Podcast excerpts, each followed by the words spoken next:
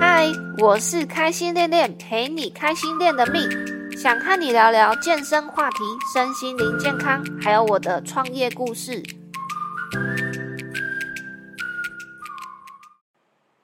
好，这一集的来源呢，是来自于最近有一位呃学生找上我呢，他一开始就挑明了说自己就是要短期瘦身。因为他想要暑假的时候呢，带着他两个小朋友可以出国去玩。他希望自己的体力不要太差，然后在体态上呢也可以有呃还不错变化，让他可以穿自己想穿的衣服啊，拍一些美美的照片。呃，这个目标，因为每个目标都不一样嘛，我觉得 OK。算他两个半月，的确是有一点紧绷。好，那在一开始的时候呢，我就要求他课后的时候，就上完教练课之后呢，他可以到跑步机走个二三十分钟。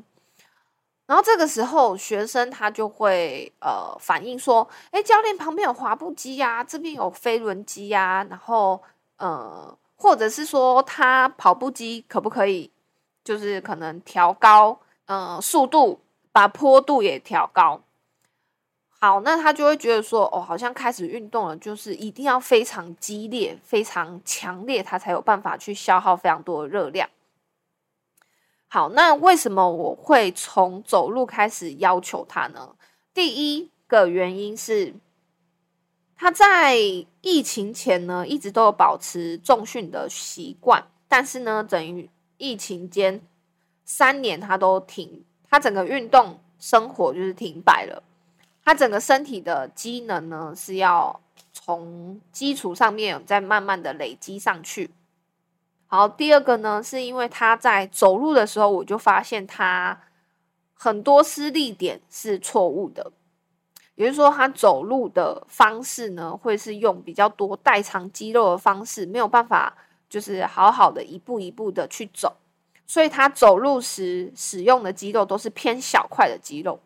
所以我就要求他在上课之后走个二三十分钟，但是呢，这二三十分钟之间必须要去调整自己的走路方式。好，那当然说学生他都会呃一开始都会有一些比较嗯旧的观念，就会觉得说我开始运动了就应该怎么样怎么样怎么样怎么样。其实我觉得这个还蛮正常的。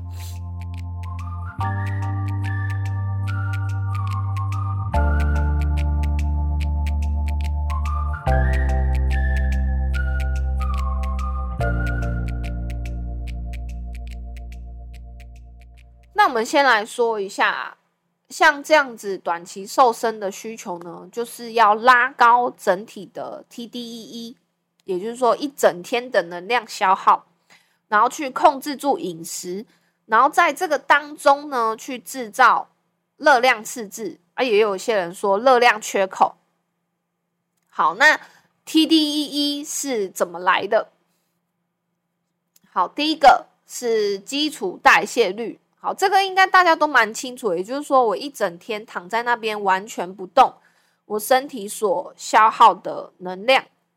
好，这个能量呢，大概就是占 TDEE 的六十到七十趴。好，第二个是食物产热效应，这个意思是说，我们消化吸收吃进来的食物，身体需要的热量。那这个部分大概占 TDE 的十趴左右。好，那剩下来的就会是我们身体的活动消耗了。那活动消耗就分成运动跟日常生活。好，那运动会消耗的热量跟你所从事的运动是会有关系的。好，例如说长时间的有氧运动，或者是高强度的呃拳击有氧。好像这样子的运动，它就可以燃烧比较多的热量。如果是以重训一小时为主的话，那这样子消耗热量大概是等于外面手摇饮料的一杯半糖红茶的热量。听起来没有很多，但是呃，建造肌肉它需要的会是重量训练，所以呢，这有氧运动跟重量训练又是完全不同的呃使用的能量系统。所以今天如果说是想要短期瘦身的话，那最好的选择运动呢，一定会是重量训练要搭配有氧，建议不要就是只单一从事某一种运动。好，再来是日常活动消耗热量，也就是我们标题说的 NEAT。好，也就是说，我们除了运动之外，身体只要是活动的话，它就会需要的热量。那例如说，就是平常走路啊、拿东西啊，或者是呃抖脚也算哦。好，这就是我们日常活动消耗热量。因为运动时间大概是大家体力是有限的嘛，大概是一个小时到两个小时。那我们如果是利用呃运动以外的时间去增加我们的 NEAT 的话，它就可以把我们整体的 TDE 热量给拉上去。这个部分呢，我就还蛮推荐是用步数去追踪的。我举几个日常生活的实例。如果是上班族的话，还蛮推荐大家可以设定闹钟，也就是说，我每做五十分钟啊，或者做一个小时，我就规定自己要站起来活动个十分钟，上个厕所啊，装装水啊，或者是去仓库整理整理之类的。可能平常都是搭电梯，那就改成是走楼梯的方式，去增加自己的步数。那生活上呢，有的时候我们可能会去嗯超商取货，去虾皮取货。那其实我们当然在在订这些东西的时候，都是离自己家里很近嘛，也许是骑车三分钟可以到的距离，那我们就可以改成是走路去。走路虽然可能需要花十分钟。但是我们就可以加快步伐。如果说你呃很赶时间的话，我们就可以加快步伐，走快一点，走到超商，走到虾皮，然后再走回来。其实光这样就可以增加一千步到两千步左右。好，其实就是透过这些呃日常生活的小改变，去增加自己在 NEAT 上面的活动消耗。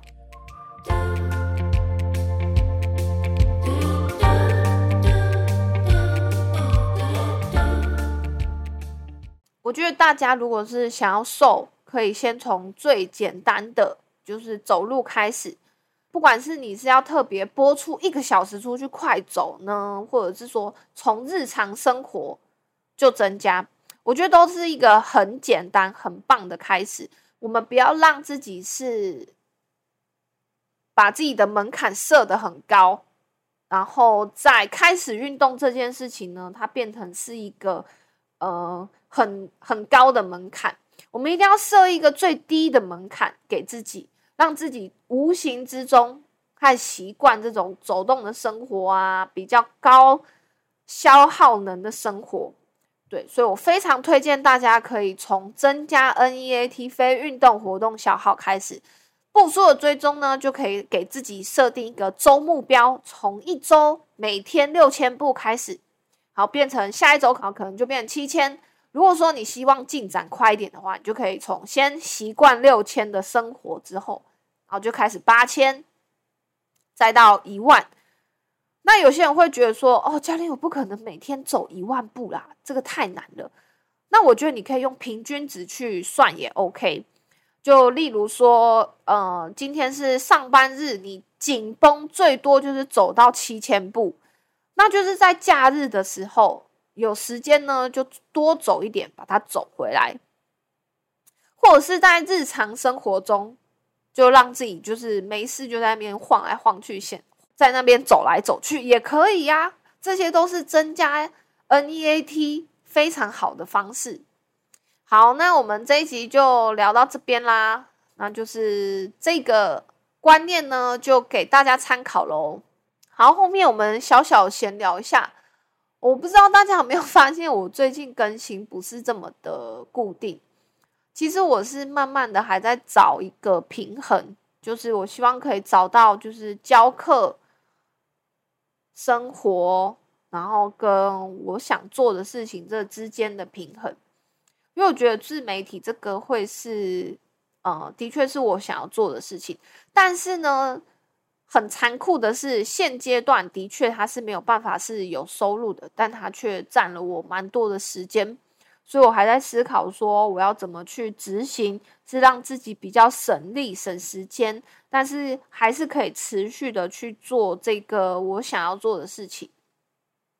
所以我最近呢，都还是呃在调整自己的节奏、调整自己的步调当中。所以，如果你有发现我更新没有那么固定的话，那就很抱歉喽，让你久等了。那也很欢迎你呢，到 IG 可以鼓励我一下。对，不然这样子其实平常真的很像是在对着机器聊天，就没什么温度啊。我想要多一点互动嘛，对不对？互动才有趣啊。对，好，这就是呃最近的近况，跟大家分享一下。